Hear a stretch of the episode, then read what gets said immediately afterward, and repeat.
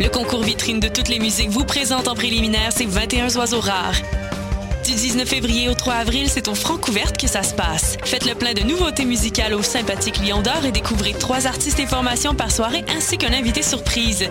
Soyez au rendez-vous afin de contribuer au choix des neuf demi-finalistes. Pour tout savoir, visitez francouverte.com. Les Francouvertes, une présentation de SiriusXM. Les productions Nuit d'Afrique présentent la 12e édition des Silly d'Or de la musique du monde. Les Silly d'Or, unique distinction musicale qui souligne le talent des artistes de la musique du monde, vous invitent à découvrir 36 groupes de musique du monde. Dans le cadre de ces concerts vitrines gratuits, venez voter pour vos artistes coup de cœur tous les mardis et mercredis jusqu'au 11 avril au club Balatou. Les Silly d'Or, le prix du public qui fait grandir le monde. Pour plus d'informations, www.silidor.com.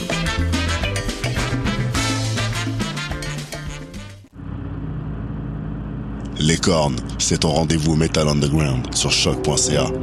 Branche-toi. Tous les mardis à 20h au Théâtre Sainte-Catherine, c'est la soirée Art Machine. Venez découvrir le show le plus éclectique en ville. Humoristes, musiciens, clowns, artistes burlesques et autres what the fuck se partagent la scène du Théâtre Sainte-Catherine. Venez vivre avant de mourir. le tout est accompagné du house band The Firing Squad. 10 prix régulier, 7 prix étudiant. Le Théâtre Sainte-Catherine est situé au 264 Sainte-Catherine-S, à deux pas du métro Berry-UQAM. Les portes trouvent à 19h30, show 20h. Art Machine. Voyage au bout de la nuit, c'est ton émission d'ambiance nocturne sur le Nightlife Underground montréalais. Découvertes musicales, chroniques culturelles et idées de sortie pour divertir tes nuits urbaines. Voyage au bout de la nuit, c'est l'émission nocturne de choc.ca. Bonsoir ou bonjour, c'est Oxpo Puccino et vous êtes sur les ondes de choc. c'est pour ça que ça bouge comme ça. Oh,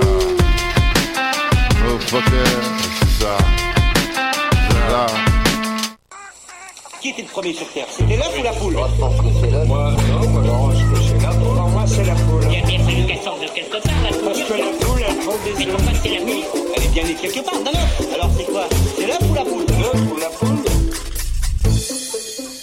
L'œuf ou la poule, l'émission de sciences de choc.ca, la radio web de l'Université du Québec à Montréal, avec votre animatrice Karine Mona, à la technique ce soir, Nadia Lafrenière, aidée de Stéphanie Chanck.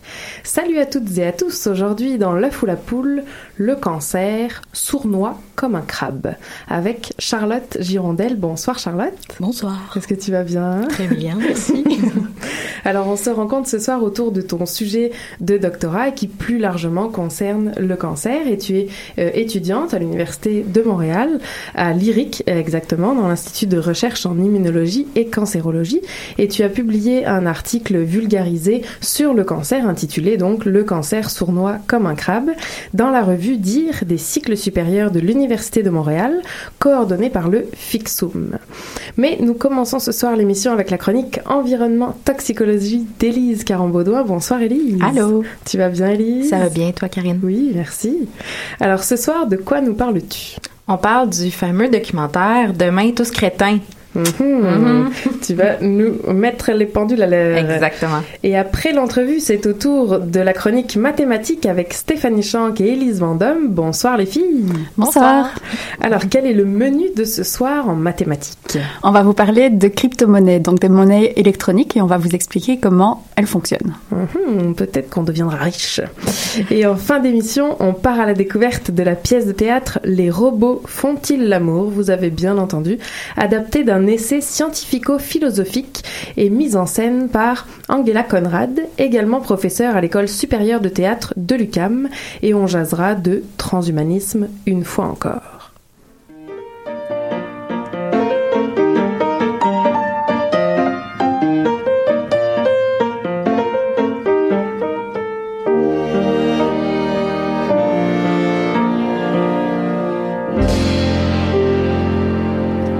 Soir, Élise, tu reviens sur le documentaire Demain tous crétins de la chaîne Arte qui a bien fait jaser dernièrement. On en écoute tout de suite un extrait. Le quotient intellectuel a augmenté jusqu'au milieu des années 90. Et depuis, il baisse, année après année. Notre environnement est rempli de brome, de chlore, de fluor. Ce sont donc les premiers suspects parmi les perturbateurs endocriniens qui pourraient affecter le développement cérébral. Chaque bébé qui naît aujourd'hui aux États-Unis a plus de 100 molécules chimiques mesurables dans le sang. Si vous prenez les mères les plus exposées et les mères les moins exposées, puis vous regardez le QI des enfants, vous constatez une différence de 7 points de QI. Je ne sais pas comment nous pouvons penser que ça va aller. Nous devenons de plus en plus stupides. Alors, le documentaire Demain tous crétins est disponible en ligne depuis novembre 2017. Il a été présenté sur la chaîne Ici Explora le 21 février dernier. Il a suscité de nombreuses réactions, à somme toute mitigées. Donc, d'ailleurs, suite au visionnement du film, l'agence Science Presse a interviewé deux chercheurs afin d'avoir leur avis sur le contenu du documentaire et leur constat est le même que le mien. Il faut apporter de gros bémols à ce film. Oui, tout à fait. Alors, euh, première vérification des faits sur ta liste, le documentaire stipule que le QI baisse de façon constante depuis quelques décennies, mais alors est-ce que c'est vrai? C'est vrai, mais dans certains pays. Donc, certaines études faites en France, au Danemark, en Hollande et en Finlande ont effectivement dénoté un déclin du quotient intellectuel dans les dernières décennies. Mais ce que plusieurs études ont dénoté, c'est que l'augmentation du QI était plus marquée entre la Première et la Deuxième Guerre mondiale et que cette augmentation aujourd'hui, elle est plus lente. Hein, donc, c'est différent de mentionner qu'il y a un déclin du QI partout au monde. Quand même.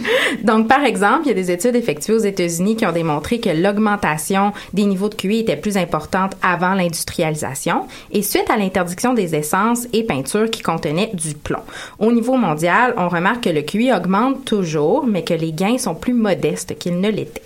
Et alors, dans le documentaire, la cause principale qui est mise de l'avant pour expliquer ce déclin euh, du QI, d'après eux, ça serait l'exposition à des contaminants comme des retardateurs de flammes. Oui, donc selon moi, il y a plusieurs lacunes à ce niveau dans le documentaire. Donc premièrement, le documentaire met l'emphase sur les perturbateurs endocriniens et leur impact sur la synthèse d'hormones thyroïdiennes, en particulier pendant la grossesse. Donc la première chose à mettre au clair, c'est que les perturbateurs endocriniens n'ont pas des effets seulement sur la glande thyroïde.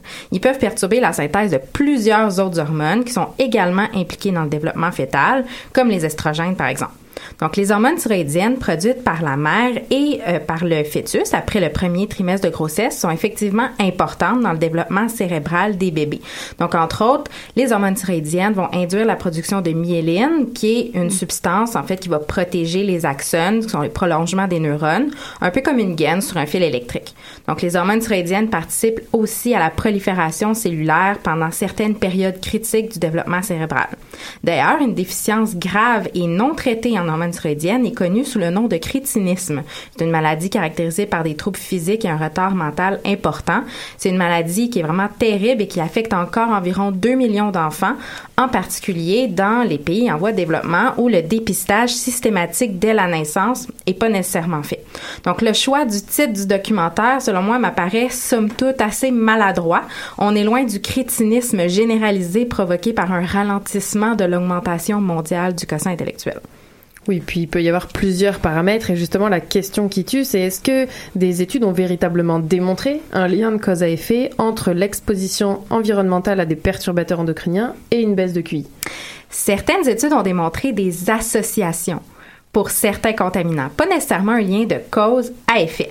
Donc, par exemple, il y a des études épidémiologiques qui ont démontré qu'une exposition prénatale à des pesticides organophosphorés chez la population générale était associée à une diminution du quotient intellectuel chez les enfants. On a d'ailleurs entendu ça dans l'extrait euh, au début de la chronique.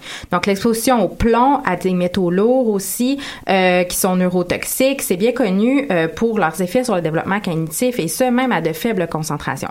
On sait également qu'une exposition au BPC, qui ressemble structurellement beaucoup aux hormones thyroïdiennes, est associé à des troubles de développement, de langage et des troubles de l'attention. Mais il faut noter que la concentration de ces contaminants est en baisse et la plupart sont bannis. Et ça, c'était ma bonne nouvelle. la première. le documentaire mentionne pas du tout qu'une baisse de QI, c'est multifactoriel. Donc, l'exposition à des contaminants agissant comme perturbateurs endocriniens, c'est peut-être, oui, un facteur de risque, mais c'est certainement pas l'unique cause. Donc, somme toute, demain, tout ce crétin présente des chercheurs de renom dont les recherches sont tout à fait crédible. Et le documentaire, bon, manque de nuances selon moi, mais souligne l'importance de tester la perturbation endocrinienne et d'appliquer le principe de précaution lors du processus d'homologation des nouveaux composés chimiques. Merci beaucoup pour ces éclaircissements, euh, Élise. Et après la pause musicale, on part à la rencontre de Charlotte Girondel qui fait sa recherche sur le cancer.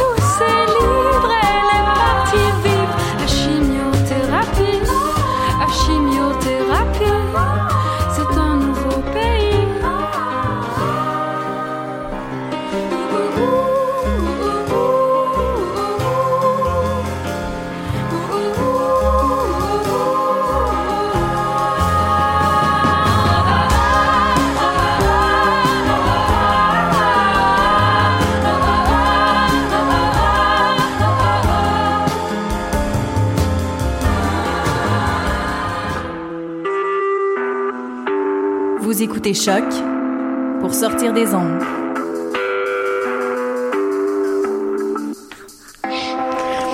Podcast, musique, découverte. Sur choc.ca. Vous êtes toujours à l'écoute de l'œuf ou la poule. On entendait Clopelgag, la fièvre des fleurs. Aujourd'hui, dans la foule à poule, le cancer sournois comme un crabe avec Charlotte Girondel, comme on le disait en introduction. Tu es au doctorat à l'Institut de recherche en immunologie et cancérologie dans le laboratoire du docteur Meloche et tu as publié un article dans la revue Dire des cycles supérieurs de l'Université de Montréal intitulé le cancer sournois comme un crabe. Alors évidemment, pourquoi cette comparaison entre le cancer et le crabe? C'est quoi le rapport? Alors tout d'abord, ce qu'il faut savoir, c'est que le cancer, euh, l'étymologie du, mot vient euh, du grec karkinos, qui veut dire crabe. Et donc, euh, c'est pour ça que le, cancer s'appelle le cancer. Et en fait, c'est il y a très très très longtemps Hippocrate qui a été le premier à comparer le cancer au crabe et il voyait une ressemblance en fait entre une tumeur du sein et un crabe. Alors, parfait. Et donc, justement, ce cancer, comment... Alors là, c'est une vaste question. J'allais dire, d'où vient le cancer? Comment il se développe? Alors le cancer, en fait, il vient euh, d'une cellule qui va euh, acquérir la capacité de se diviser de manière euh, aberrante. Donc en fait, c'est une cellule qui va avoir des mutations au niveau de son ADN qui va lui permettre de se diviser beaucoup plus et anormalement et qui va générer une tumeur. Donc au mauvais endroit, au mauvais moment et en quantité. Parce que d'ordinaire, c'est des cellules qui se divisent ou pas forcément? Euh, Oui, d'ordinaire, les cellules se divisent, mais sont euh, énormément régulées. C'est-à-dire qu'elles se divisent jusqu'à ce qu'à un moment donné, euh, plein de, mécanismes de régulation lui disent d'arrêter de se diviser ou de ralentir. Et en fait, cette cellule-là, la cellule tumorale, elle a la capacité de, se diviser et de, de reconnaître aucun signal lui disant de soit, soit arrêter de se diviser, soit elle se moque un peu des contrôles, dans le fond. C'est l'anarchiste du lot. Et alors, comment combattre ce mécanisme? Pas l'anarchisme, hein, mais euh, la cellule cancéreuse qui décide comme ça de se diviser euh, comme elle a envie eh ben, le, le, but va être de euh, soit empêcher euh, les mutations qui vont lui permettre de se diviser de manière incontrôlée, soit, euh, une fois que la mutation a été acquise, de spécifiquement aller essayer de tuer ces cellules-là qui ont eu cette mutation. Et alors, si on plonge dans l'histoire de la médecine, on découvre dans, dans l'article que tu as écrit que les premiers traitements, finalement, c'était quoi? Bah en fait, euh, au tout début, euh, sans savoir exactement ce que c'était, pour eux, euh, pour les médecins, c'était seulement une masse, une masse qu'il fallait en fait complètement retirer. Et donc les premières, les premiers traitements étaient juste des chirurgies, essayer d'extraire la masse, et puis et puis normalement, d'après eux, euh, il ne devait plus rien se passer. Et alors finalement, j'ai l'impression qu'il y a un problème là. Exactement. l'impression. Et finalement, ce qui se passait, c'est qu'ils voyaient qu'après avoir enlevé cette masse-là, euh, au bout d'un certain temps, euh, la masse réapparaissait. Ok. Et en fait, petit à petit, donc ils ont essayé de trouver des solutions. La première a été de ne pas juste prendre la masse au niveau de son contour, mais d'aller chercher un peu plus loin pour essayer d'enlever vraiment la totalité. Et puis finalement, encore une fois, là, d'autres masses commençaient à apparaître, et puis euh, certaines fois à des endroits complètement délocalisés par rapport à la tumeur initiale. Et euh, c'est là où euh, le concept de métastase a été découvert pour la première fois. Donc métastase qui est le fait que une cellule à partir de cette tumeur a la capacité au bout d'un certain temps de se détacher de la tumeur et d'aller coloniser un autre organe et se développer à cet endroit-là. Donc en effet, si on, enlève la tumeur à cet endroit-là et que une cellule a déjà commencé son chemin, ben elle va se développer plus un peu plus loin. Ah, c'est vraiment intéressant parce qu'on entend parler à tous les jours de cancer, de métastase, mais sans vraiment des fois comprendre les nuances. Donc, euh, et alors aujourd'hui, on imagine que la chirurgie donc ne suffit pas. Alors quels sont les traitements qui existent en plus de cette chirurgie à l'heure actuelle? Ben, depuis la chirurgie, euh, il y a deux différents traitements et trois même différents traitements qui ont été ajoutés à ça. Donc euh, juste après ou en parallèle de la chirurgie, il y a eu euh, la radiothérapie. Donc ça c'est l'utilisation euh, de rayons X qui eux vont aller induire des dommages à l'ADN, donc vont tuer la cellule, en particulier les cellules qui se divisent beaucoup. Donc la caractéristique de la cellule tumorale, donc ça a été euh, et ça continue à être utilisé. Euh, et puis euh, un petit peu plus tard, la chimiothérapie est arrivée où là on utilise des molécules en fait qui vont aller cibler directement les, les différentes caractéristiques, les différents problèmes en fait que, que la cellule va acquérir et les mutations qu'elle va acquérir.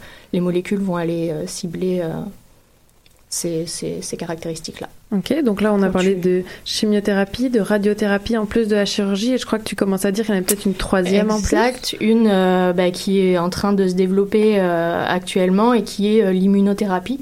Donc l'utilisation de notre propre système immunitaire pour euh, s'attaquer aux cellules cancéreuses. Donc peut-être juste une petite base sur le système immunitaire, c'est ce qui nous permet de nous défendre là tous les jours naturellement contre, euh, j'allais dire l'envahisseur, décidément ce soir. Euh, donc contre l'envahisseur, un virus, une bactérie, peu importe, c'est notre système se met en branle pour s'auto-défendre finalement. Exactement. Et en général, c'est quelque chose qui fonctionne plutôt bien. quand un, un, virus nous envahit, le système immunitaire va le reconnaître parce que c'est un corps étranger et qu'il va se rendre compte que ça n'a rien à faire là. là. euh, donc il va le reconnaître, euh, essayer de l'éliminer et puis éliminer les cellules qui ont été infectées par ce virus-là. Euh, le problème avec la cellule tumorale et la tumeur en général, c'est que cette cellule-là, elle est issue d'une cellule de notre corps Mhm. qui a eu une petite modification ou plusieurs modifications. Et donc, elle n'est pas reconnue par le système immunitaire comme étant étrangère. Eh oui. donc, euh, le système immunitaire n'y prête pas forcément attention. Et donc l'immunothérapie, ça boosterait finalement cette capacité à cibler ces cellules-là, quand bien même elles sont pas étrangères, elles ont un défaut, donc on irait cibler ce défaut-là? Euh, en fait, le but, ouais, serait de euh, de- de- d'éduquer les cellules du système immunitaire, de leur, euh, de, de leur faire comprendre que euh, ces cellules-là, même si elles sont euh, de, si elles viennent- proviennent de nous, euh, elles on- en fait, le but est de les faire reconnaître comme étant du, du non-soi, comme étant euh, étrangères, pour qu'elles s'attaquent à elles. Et alors là, j'ai envie de faire l'avocat du diable avec toutes ces options. Pourquoi euh, la recherche est si active en matière de cancer? C'est quoi, disons, quels seraient les, les problèmes de ces thérapies-là? Qui sont proposées Mais le problème majeur euh, de la cellule tumorale, c'est que, euh, encore une fois, c'est euh, une cellule qui ressemble à, nos cellules. Donc elles ont les mêmes caractéristiques de se, de se, multiplier. Juste la cellule tumorale se multiplie beaucoup plus vite. Et donc, quand on cible la division cellulaire, on va attaquer indéniablement le reste du corps qui se divise aussi. Et donc, c'est des traitements qui sont très lourds et qui peuvent affaiblir le, le reste du corps, qui sont euh, pas assez spécifiques, disons, de la tumeur. C'est comme par exemple la chimiothérapie, on dit souvent qu'on perd nos cheveux par exemple parce qu'il s'avère que c'est des cellules qui sont en division en permanence Exact. et dans la mesure où c'est pas spécifique, on s'attaque aux cellules qui se divisent beaucoup, donc par exemple les cheveux, parfois les ongles Exact, aussi je crois, ouais. parce que on sait que c'est des cellules qui se divisent. Donc c'est ça, en somme pour pour conclure, beaucoup d'effets secondaires quand même, Euh, une non spécificité, ça veut pas dire que ça fonctionne pas, mais disons que c'est assez désagréable et lourd pour les patients. euh, Mhm. Ok, eh ben je pense que c'est déjà l'heure de la pause musicale et on revient après la musique sur ton projet à toi parce que justement la recherche dans le cancer est très active.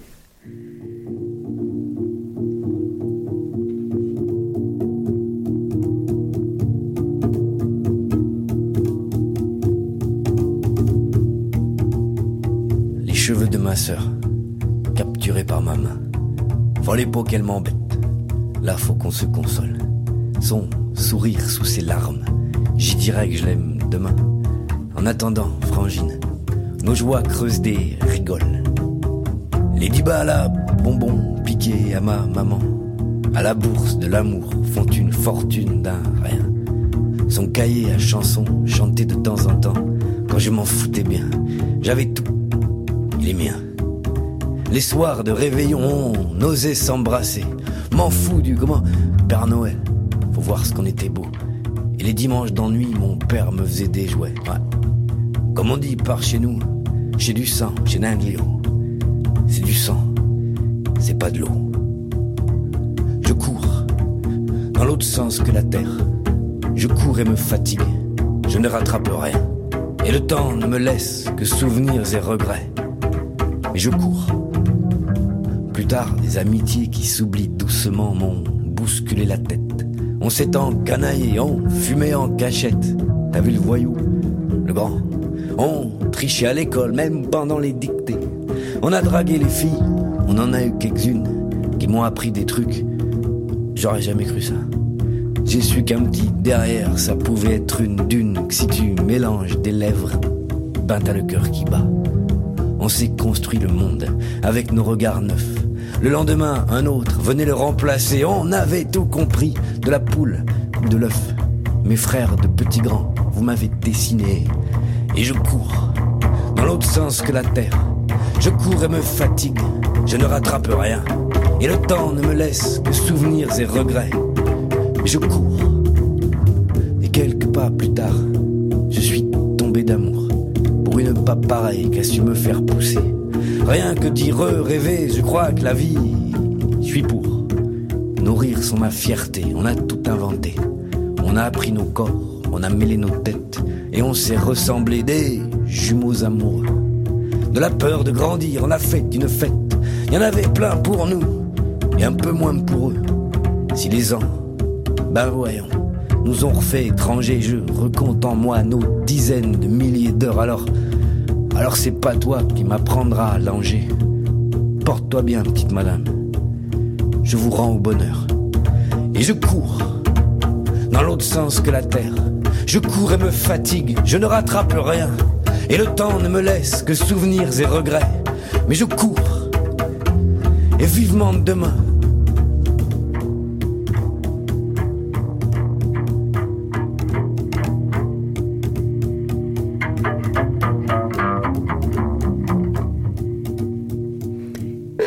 Écoutait Je cours de Loïc Lantoine. Vous êtes bien à l'écoute de L'œuf ou la poule, l'émission scientifique de choc.ca, la radio web de l'UCAM. Et on reprend notre entrevue avec Charlotte Girondel, doctorante à l'Université de Montréal. Et elle travaille sur le cancer. Donc on a vu en première partie d'émission qu'il existe certes plusieurs thérapies que vous connaissez sans doute à la maison, comme les, la radiothérapie, la chimiothérapie et plus nouveau, plus frais, j'allais dire, l'immunothérapie. Mais là maintenant on va rentrer dans le cœur de son sujet au doctorat. Donc, quel aspect du cancer étudies-tu au laboratoire? Euh, ben, Le laboratoire s'intéresse particulièrement euh, ben, au cœur du problème qui est euh, la croissance et la prolifération des cellules tumorales. Donc, et... le fait de se diviser en permanence. Exact. Euh, et donc oui, c'est ça. Et donc euh, dans cette euh, dans cette division là, euh, nous on s'intéresse vraiment au processus qui mène à la division et puis au dérèglement qu'on peut y voir dans les cancers. Et alors est-ce que tu étudies des cancers en particulier? Ben, Au laboratoire, on a plusieurs cancers. Moi, mon projet, il se focalise un peu plus sur le cancer colorectal et puis le cancer du poumon. Alors là, on parle de combien de personnes qui sont atteintes du cancer du poumon d'une part et du cancer colorectal? Ben, le cancer du poumon, euh, ben, comme on le sait, c'est la principale cause de décès euh, dans les cancers euh, au Canada. Et puis, en 2017, on a estimé qu'il y avait par jour 78 Canadiens diagnostiqués. Et euh, 58 euh, Canadiens qui mouraient du, du cancer du, du, poumon par jour. Par jour Ah ouais, 58 par jour. Exact. Ok. Et euh, en ce qui concerne le cancer colorectal, euh, là les chiffres sont un petit peu plus bas. 73 Canadiens sont diagnostiqués par jour et 26 en mourraient par jour aussi. Ah ouais, quand même. Ok. Et alors toi au laboratoire, donc tu étudies ces deux cancers-là et qu'est-ce que tu regardes en particulier? J'imagine tu as une protéine d'intérêt, un gène d'intérêt? Ouais, bah, moi je me focalise sur une protéine qui s'appelle CEF. Et donc en fait cette protéine-là, euh, elle a été montrée comme étant un peu un frein euh, à la division cellulaire. Donc en gros, euh, quand il y a un dérèglement et une augmentation de la division cellulaire, bah, elle, agit normalement comme frein. Elle, elle diminue la, la, la prolifération. Et finalement, on se rend compte que dans certains cancers, bah, elle aussi disparaît. Puis finalement, c'est ça qui rend la cellule encore plus incontrôlable. Et alors ça, comment tu t'en es rendu compte? Comment tu réalises tes expériences? Euh, pardon. Et donc, euh, On va tout entendre. mes expériences, euh, elles utilisent euh, différents modèles. Donc, on utilise euh, des souris et on utilise des modèles de lignées cancéreuses humaines. Euh, et donc une des premières expériences pour montrer si euh, vraiment Ceph avait un, un, un, rôle. un, rôle. dans le, le, cancer et dans la tumorigénèse, c'était d'utiliser un modèle de souris où euh, on a des souris euh, complètement normales, euh, saines, et des souris qui, auxquelles on a enlevé la protéine Ceph. Okay. Et on les a observées au cours du temps, on les a pesées, on a on a fait toutes sortes d'analyses de, de, et euh, on a réalisé qu'au cours du temps, euh, les, les, les, souris euh, ayant perdu cette protéine développaient plus de cancer et en, en succombaient. D'accord. Donc sans la protéine CEF, tu développes un cancer finalement. C'est ça, avec le temps. Avec le temps, ok. Et donc là, en recherche, faut toujours réfléchir à l'inverse. On teste quelque chose en l'absence de CEF, il se passe qu'on a du cancer. Autrement dit, vous en avez déduit que CEF, quand elle est là, elle, elle permet de réfréner euh, la croissance des tumeurs. C'est ça. Et donc, tu, tu, parlais aussi de lignée euh, cellulaire cancéreuse. Alors, ça, c'est quoi? Ouais. une... Mais une, lignée, euh, une lignée cellulaire humaine euh, cancéreuse, c'est euh, une lignée qui va avoir. En fait, il existe des banques de lignées cellulaires. Donc, une lignée, c'est en somme une. Un type. un type de cellule qu'on cultive au laboratoire depuis des exact. années. Qui, okay, a été, qui a été isolée à partir d'une tumeur, par exemple, d'un patient. Euh, et, euh, et qu'on arrive à cultiver, à garder en, en vie et qui se divise dans euh, des petites, euh, des petites boîtes. boîtes en plastique et qui nous permettent donc de d'y faire différents traitements, d'enlever ou d'ajouter la protéine d'intérêt pour voir, observer ce qui se passe au niveau morphologique.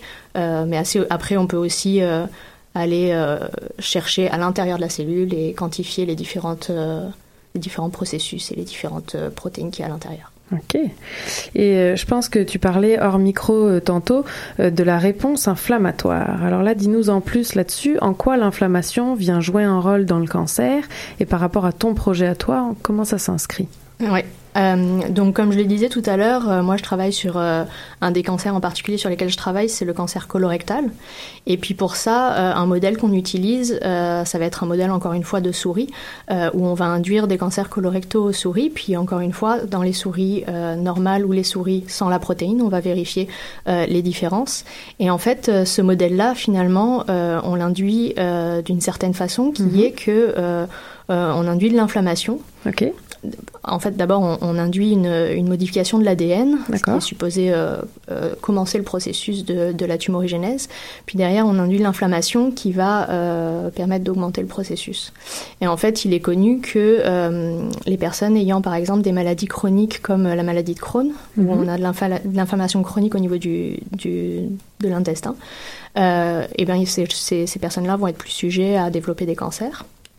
Donc finalement, dans nos souris, c'est ça qu'on a un petit peu mimé. Et euh, on s'est rendu compte que euh, les, tumeurs euh, étaient plus importantes et plus nombreuses et plus grosses dans les souris qui n'ont pas la protéine CEF, mhm. mais aussi que l'inflammation qu'on avait induite pour générer ces tumeurs était plus importante dans les souris sans CEF. Donc on se rend compte qu'il y a peut-être une synergie euh, entre euh, ce qui se passe à l'intérieur de la cellule tumorale puis ce qui se passe euh, dans l'environnement tumoral finalement. Waouh Donc CEF non seulement agit à l'échelle de la cellule pour éviter qu'elle continue à proliférer et à se diviser de façon anarchique, et en plus agirait sur l'inflammation. Est-ce que je me trompe? Waouh, j'ai tout compris. et alors, toi, comment tu vois le futur de ces découvertes? Parce que là, on l'a pas précisé, mais c'est vraiment la recherche fondamentale au laboratoire. Donc là, on parle pas du tout d'une thérapie demain. Donc comment comment tu vois ça, toi le? Bah là, c'est vraiment pour moi euh, une pierre qu'on rajoute à l'édifice. C'est-à-dire que euh, à force de comprendre ce qui se passe. Euh, et dans les cellules normales et dans les cellules euh, déréglées finalement, mhm. euh, ça nous permet de comprendre euh, non seulement spécifiquement ce que fait cette protéine-là, mais des processus généraux qui vont nous permettre euh, de peut-être penser à de nouvelles thérapies, mais pas forcément spécifiques de, de, de cette protéine-là, mais euh, comprendre des mécanismes bah, qu'il faut corriger ou des manières de les corriger. Super. Waouh. Et alors, euh, une question qu'on aime bien poser à l'œuf ou la poule, à quoi ça ressemble ton quotidien de, chercheuse? Si on doit te suivre là demain au lab, elle se ressemble à quoi ta journée? Euh, ça va dépendre des semaines. Euh, disons que quand on fait les expériences de souris, on va avoir on va avoir des journées où je vais pas du tout euh, m'occuper de souris, puis des semaines où je vais y aller tous les jours. Et puis à part ça, euh, la journée, elle se divise en différents secteurs. Il y a le secteur euh, culture de cellules, mhm. où, où on va faire donc tous les traitements sur les cellules, etc. la partie où on va aller dans le laboratoire, puis on va analyser ce qui s'est passé dans ces cellules-là. Donc on va, on va les liser, on va les, les, les, les, détruire, et puis on va regarder ce qui se passe à l'intérieur. Puis à la partie au bureau, où on mhm. va regarder ce qui se passe dans la littérature et puis essayer de faire, euh, faire des liens avec notre projet, essayer de trouver des nouvelles idées et puis, euh, et puis de, comprendre, analyser aussi les résultats qu'on a obtenus. Puis, euh, Super. Ok. Bon, et puis notre dernière question que tu connais déjà, je pense. D'après toi, est-ce que c'est l'œuf ou la poule? La question. Ah, euh, ben, c'est une très bonne question. euh, ben, justement, par rapport, euh, par rapport à mon projet, elle, elle, elle, elle, colle pas mal. L'œuf ou la poule, l'inflammation ou la tumeur, lequel est à l'origine de quoi, et puis lequel lequel ouais c'est ça. Et donc donc ben, j'espère peut-être avoir la réponse d'ici la fin de mon doc je sais pas. Super il te reste combien de temps à peu près? Deux ans je dirais j'espère. Parfait. Bon ben merci infiniment pour toutes tes réponses Charlotte.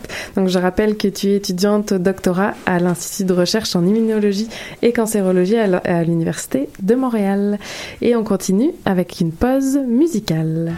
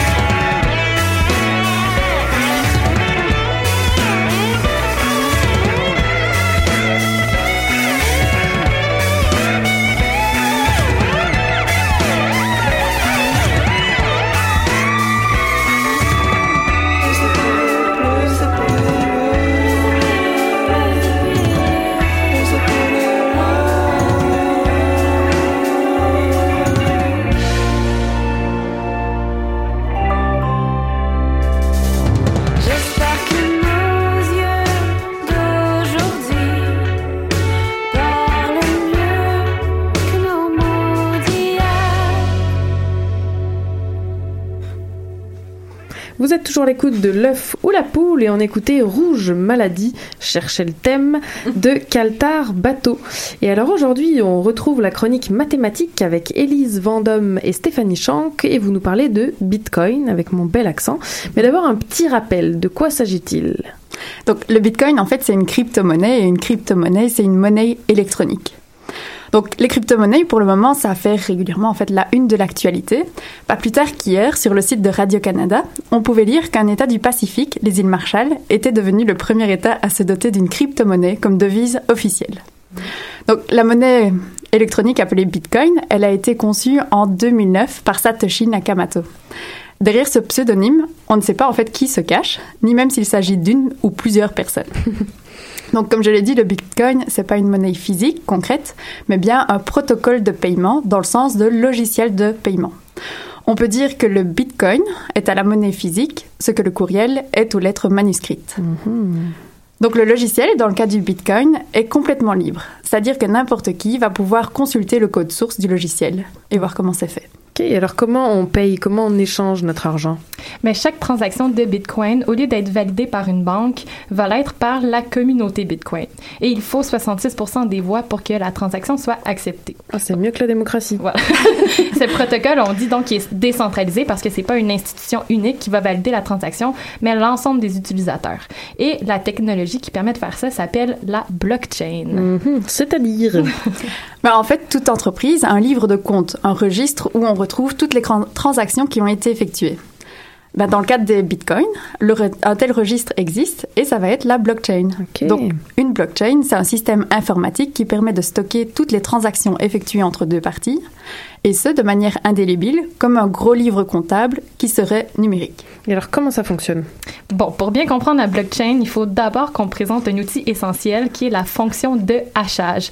Et non, ce n'est pas votre robot culinaire, c'est plutôt une fonction mathématique qui permet d'associer à n'importe quel élément une empreinte qu'on appelle un hash. Donc concrètement, cette empreinte-là, c'est une chaîne de 256 bits. Super concret, hein Voilà. Donc, donc, une suite, voilà, j'y arrive, une suite de 256 symboles qui sont soit des 0 ou des 1. Et l'empreinte va caractériser le fichier un peu comme nos empreintes digitales nous caractérisent. Donc, si un- on apporte un changement au fichier, aussi minime soit-il, l'empreinte, le hash, va changer. Ok, donc concrètement, ça ressemble à quoi une blockchain? Ouais, comme son nom l'indique, c'est une chaîne de blocs. Waouh, merci. Chaque bloc va contenir les informations qu'on veut stocker. Et dans notre cas, c'est le montant de la transaction, la personne qui envoie de l'argent et la personne qui va recevoir l'argent. Donc disons que je dois deux bitcoins à Stéphanie. Le bloc contiendrait alors l'information Élise envoie deux bitcoins à Stéphanie. Et ce bloc, on va pouvoir lui associer son empreinte avec la fonction de hachage. Puis comme on veut que les blocs s'emboîtent à la chaîne, on va aussi stocker l'empreinte du bloc précédent. Donc pour l'instant, si je récapitule, chaque bloc, chaque bloc pardon, va contenir l'information à stocker et l'empreinte du bloc précédent. Alors en plus, il va falloir pour ce bloc-là lui calculer sa propre empreinte. Et oui, pour pouvoir continuer la chaîne finalement. Exactement. Et alors, est-ce que c'est facile de déterminer l'empreinte d'un bloc? Donc, trouver un hash pour des données, donc l'empreinte, c'est facile. Vous pouvez même le tester vous-même en ligne sur le site quickhash.com. Vous entrez le texte de votre choix et vous obtenez directement le hash. Donc, dans le cas du Bitcoin, l'inventeur s'est un peu arrangé pour que le calcul prenne du temps en imposant des conditions supplémentaires sur l'empreinte. Donc, pour finaliser la création de notre bloc, il faut ajouter à nos données une petite information appelée nonce qu'on choisit soi-même. Donc, une fois qu'on l'a ajouté, on calcule le hash du bloc. Si le hash d'empreinte respecte la condition imposée, on a découvert le bloc si on veut, puis il va être diffusé à tous les membres intégrés à la chaîne. Puis si le hash respecte pas la condition, ben il faut changer le nonce puis refaire le calcul. Puis dans la pratique, on va pas choisir manuellement les nonces, on va plutôt générer de manière aléatoirement les caractères qui vont former le nonce. Alors on peut être chanceux et trouver directement la bonne valeur pour le nonce, mais c'est très rare. Et il faut parfois très très longtemps pour trouver la solution tout seul sur son ordinateur. Genre des années quoi. Oui. Mais si on prend en compte toute la communauté et tous les ordinateurs que ça représente, eh bien le calcul du bon H prend en moyenne seulement 10 minutes. En fait, c'est un peu comme une loterie. Si on est nombreux à jouer, ben, le gros lot, il y a plus de chances qu'il tombe rapidement. Donc, trouver le bon hash, c'est comme jouer au sudoku. C'est difficile de compléter une grille, mais si on vous donne la solution, vous pouvez facilement la vérifier en passant en revue chaque ligne, chaque colonne, puis chaque carré. C'est pareil pour le hash. C'est facile de vérifier qu'un candidat est une bonne solution. Donc, une fois le nonce trouvé, puis ajouté au bloc, c'est facile de vérifier que l'empreinte du bloc respecte les conditions. Puis cette vérifica- vérification-là, pardon, doit être faite par 66% de la communauté pour que le bloc soit accepté. Alors dans les médias, vous entendez souvent parler de miner du Bitcoin, et ça, ça fait référence au long calcul pour trouver le hash qui satisfait les conditions. À chaque bloc trouvé, vous obtenez une récompense en Bitcoin, et pour que soit rentable, les mineurs, ceux qui trouvent le bloc et qui le valident, eh bien, ils doivent posséder un matériel informatique très performant ou alors se regrouper entre eux. Alors il y a même un média américain, Salon, qui s'est récemment lancé dans le minage en utilisant ses lecteurs pour générer des revenus. Les lecteurs, ils vont avoir le choix entre accepter de voir de la publicité ou prêter la puissance de leurs ordinateurs pour faire du minage. Oh wow. Mais alors pourquoi on s'embête à faire de si longs calculs?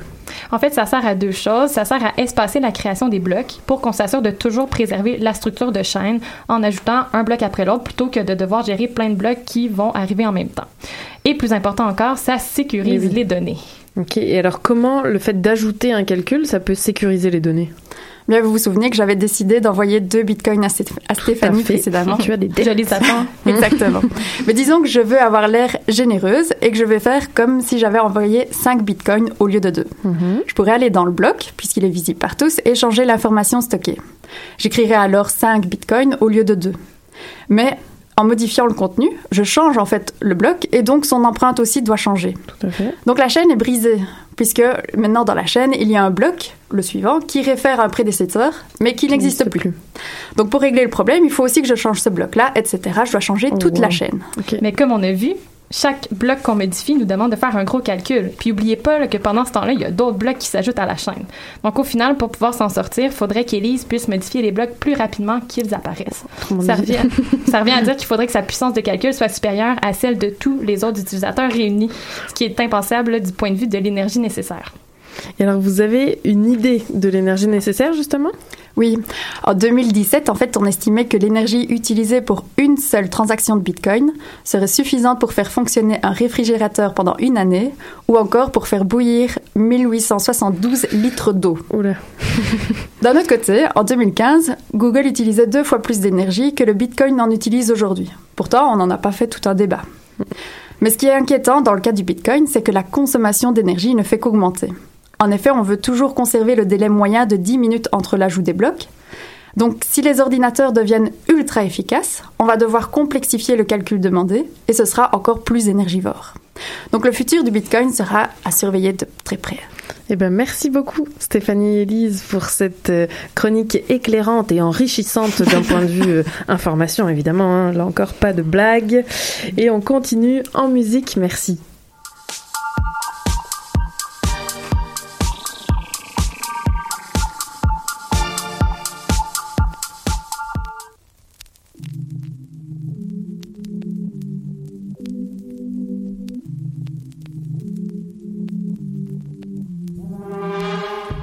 Mais oui, on se connaît bien.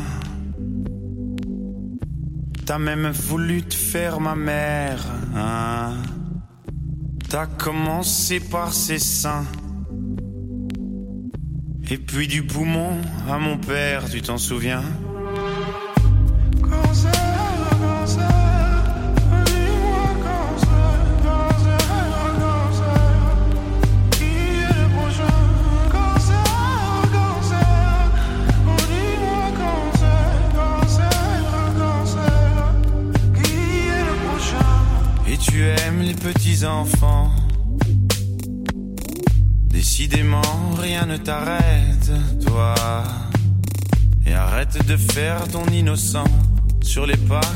Cigarettes. Fumais-tu, tu m'étonnes, mais tu m'aides.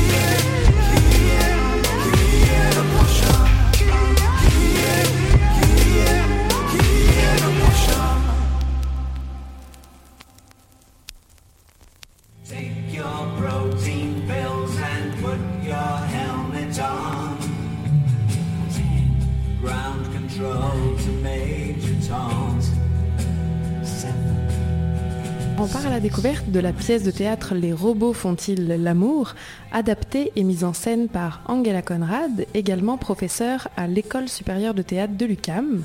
Le texte est avant tout un essai scientifico-philosophique écrit par Laurent Alexandre et Jean-Michel Besnier, l'un médecin et entrepreneur, l'autre philosophe. Intitulé Les robots font-ils l'amour Le transhumanisme en 12 questions.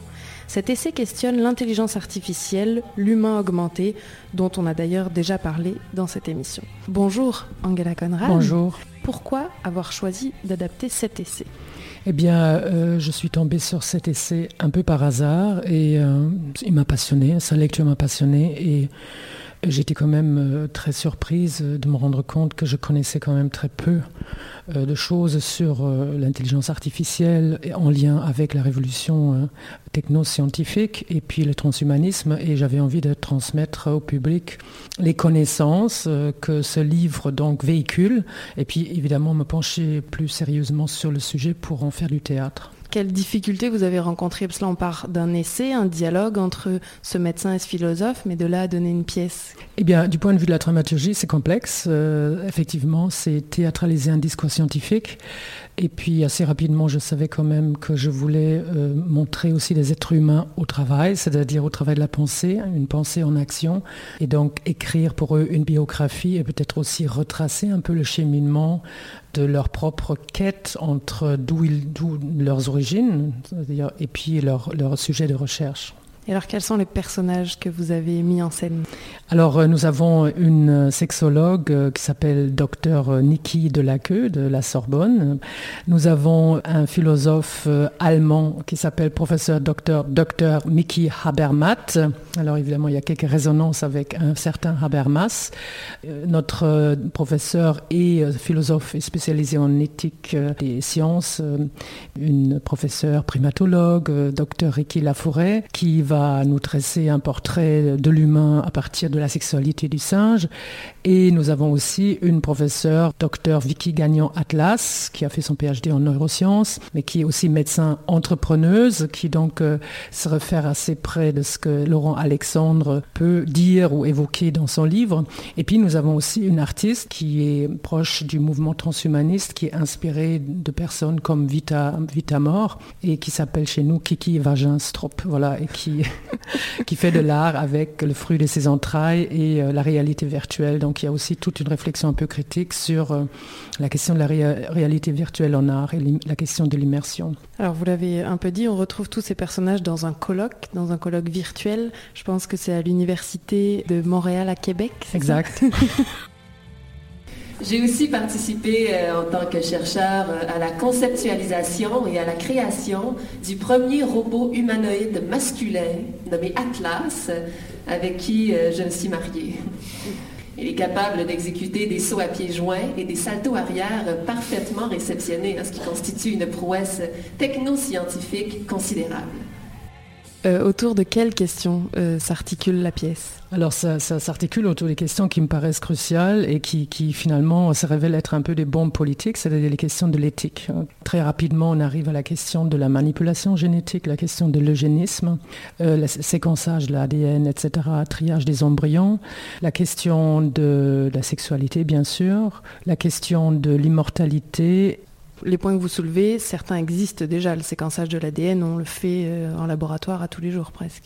Mais tout, existe, c'est-à-dire le, le, contenu du, colloque ou de ce spectacle repose sur des faits véridiques. Et évidemment, on donne beaucoup de contenu, on donne beaucoup d'informations.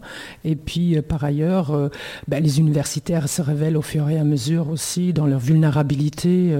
donc voilà, ça fait un, un savant mélange entre universitaires humains, mais notre propos euh, principal, notre enjeu avant tout, c'est effectivement partager des connaissances dans un contexte théâtral. Quelles sont les réactions des spectateurs et spectatrices? Je, peux dire, je suis très heureuse que les écoles, euh, les collèges, les cégeps suivent beaucoup mon travail. Et ça, ça me rend très fière, ça me rend très très heureuse Et lors de la rencontre avec le public, les premières questions sont toujours est-ce que c'est vrai ce que vous dites, euh, ce que vous annoncez? Et surtout, euh, je constate un peu le même étonnement euh, que j'avais moi au moment où j'ai découvert cet ouvrage. Me dire aussi que tout ceci existe déjà depuis fort longtemps, mais il y a quelque chose qui a fait que peut-être c'est pas rentré véritablement dans un débat public ou dans un, dans un espace public. et, et, ça, ça me, ça me préoccupe, notamment ici au Québec. Les gens sortent assez, euh, moi j'ai l'impression assez euh, concernés, brassés et puis à la fois amusés. Chers collègues, chers collègues, avec tout le respect que je vous dois, le projet de l'amélioration du cerveau humain constitue un enjeu crucial quand on pense à la baisse significative du quotient intellectuel en Occident, à la progression des maladies dégénératives, au vieillissement de plus en plus rapide des populations du Nord. En aucun cas, on peut parler de fascisme en milieu scientifique. En ce qui me concerne, je me sens totalement étrangère à l'idée de vouloir manipuler génétiquement le QI des embryons. Merci. Je me sens également totalement étrangère à l'idée que de porter un enfant serait un fardeau. Oh, en tant que féministe, vous devriez savoir que bien des femmes se passeraient d'une grossesse difficile de 9 mois pour exploiter leur potentiel, vivre une carrière sans interruption et sans compromettre leur beauté. Des femmes qui refusent de se soumettre au diktat des lois naturelles, sans pour autant vouloir rester stérile. Quoique, je trouve vous, l'humain augmenté, vous en pensez quoi? Je ne voulais pas donner une orientation à ce débat parce que, comme il le dit, Besnier très bien, je m'oriente effectivement plus du côté de Jean-Michel Besnier, c'est-à-dire tout l'aspect philosophique, éthique qui m'intéresse notamment. Euh, on ne peut pas être ni pour ou contre le progrès. Euh, il faut créer, à mon avis, des, conditions idéales pour permettre un débat euh, contradictoire qui nous permette à chacun de réfléchir sur la question. Ce que j'en pense, c'est que certainement, on est très contente que l'agencement entre intelligence artificielle, la robotique, l'informatique et les nanobiotechnologies, etc., permettent des avancées spectaculaires dans, dans, le domaine de la médecine, par exemple. Par contre, augmenter le quotient intellectuel des populations pour être compétitif euh, au niveau géopolitique, ça, ça, m'inquiète énormément. Puis surtout, il y a aussi quelque chose par rapport à, à, des capitaux entre le privé et le public. Il y a quelque chose qui est en train d'évoluer par rapport à ça, comment les start-up, etc., finissent par financer donc euh, des projets de recherche et qui touchent en partie à des questions qui relèvent du séquençage de l'ADN, qui relèvent donc euh, des questions éthiques vraiment fondamentales. La grande question qui se pose derrière ça, c'est la régulation au niveau de l'État, c'est-à-dire effectivement comment les pouvoirs ou les instances réagissent ou vont réagir par rapport à ça. Pour euh, conclure cette entrevue, est-ce que donc les robots euh, peuvent faire l'amour alors? Non, je pense pas. Je pense que la question est très mal posée d'ailleurs dans le livre et honnêtement, je pense que ce, titre pour ce livre est un titre accrocheur qui permet peut-être de vendre et peut-être ça fonctionnait parce que j'ai acheté le livre. J'ai aussi nommé ce spectacle de la même manière, mais je pense que non, on le dit d'ailleurs dans le spectacle, la question est toujours savoir ce que l'humain, avec son libre arbitre, et j'y crois encore, euh, décide de faire de tout ceci. Et donc c'est la véritable question. Je pense que ce qui est très important dans le spectacle, c'est que après une rupture à l'intérieur du colloque, il y a un renversement évidemment, euh, les êtres humains apparaissent et puis euh, la question aussi de la communauté, de, la mémoire, se rappeler ensemble d'un poème. Ici, c'est un poème de Rilke qui nous ramène vers la question de qui nous sommes, euh, toute la dimension symbolique, toute la dimension de la pensée critique. Comment justement ce n'est pas évacué dans un espace qui sera dominé par euh, tous ces enjeux, mais au contraire qui parallèlement puisse accompagner ces mouvements-là. Et c'est pour ça que tout l'aspect philosophique me paraît absolument essentiel pour accompagner toutes ces révolutions technoscientifiques. Merci beaucoup, Angela Conrad, Merci. pour euh, vos précisions. Et on peut voir la pièce à l'usine C jusqu'au samedi 10 mars. Et à noter d'ailleurs qu'il y aura une table ronde avec là des experts et, euh, non, et non des acteurs le samedi 10 mars justement à 13h30 au café de l'usine C avec des chercheurs par exemple en éthique de l'intelligence artificielle, comme Martin Gibert, Sophie Caliès et Simon Lacoste Julien, animé par vous-même, Angela Conrad. Merci beaucoup et à très bientôt. Merci. Dire merci.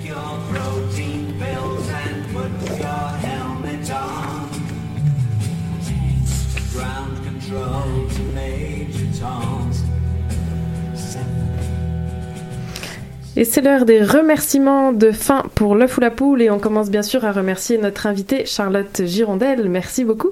Et merci à nos chroniqueuses Élise Carambaudouin, Élise Vendôme et Stéphanie Chanck. Merci à Nadia Lafrenière pour la technique ce soir accompagnée de Stéphanie Chanck aussi. Et merci à elle deux pour la sélection musicale. C'était l'œuf ou la poule. Aujourd'hui, le cancer sournois comme un crabe. Émission que vous pouvez réécouter en balado-diffusion